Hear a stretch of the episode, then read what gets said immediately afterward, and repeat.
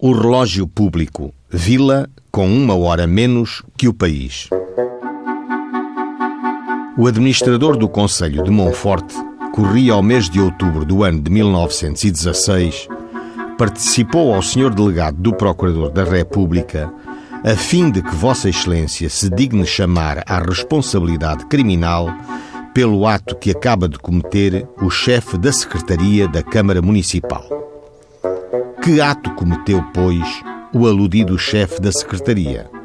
Segundo o termo de declarações lavrado pelo administrador, o relógio público desta vila foi atrasado uma hora por mandado do chefe da Secretaria da Câmara, Júlio de Souza Bagorro, cometendo assim um abuso, invasão de atribuições e excesso de poder, ainda que algum poder tivesse, que não tem, na sua qualidade de empregado da Secretaria da Câmara, dando ordens para alterar a hora oficial decretada por Decreto número 2,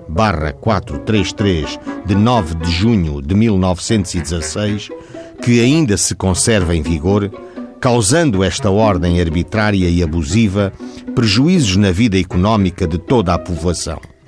Este indivíduo é um desrespeitador da lei e das autoridades, por isso o relego à digníssima autoridade judicial desta comarca para que haja de providenciar como for de justiça.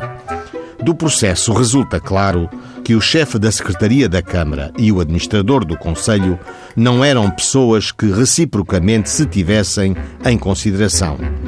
Ouvido o fiscal dos impostos da Câmara Municipal e também encarregado do tratamento do relógio público, a fim de se averiguar da responsabilidade de o atraso de uma hora que se operou no mesmo relógio, por ele foi dito que fizeram o atraso de uma hora no relógio público na noite de 30 de setembro do último, por ordem verbal que recebera do chefe da Secretaria da Câmara, o que ele cumpriu. O senhor delegado do Procurador, após vista em duas linhas, despachou. Porque não há nenhum crime a punir, promovo que os autos se arquivem. Presume-se que a hora legal foi reposta, sendo certo que aquele Conselho viveu algum tempo com hora diferente da hora do resto do país.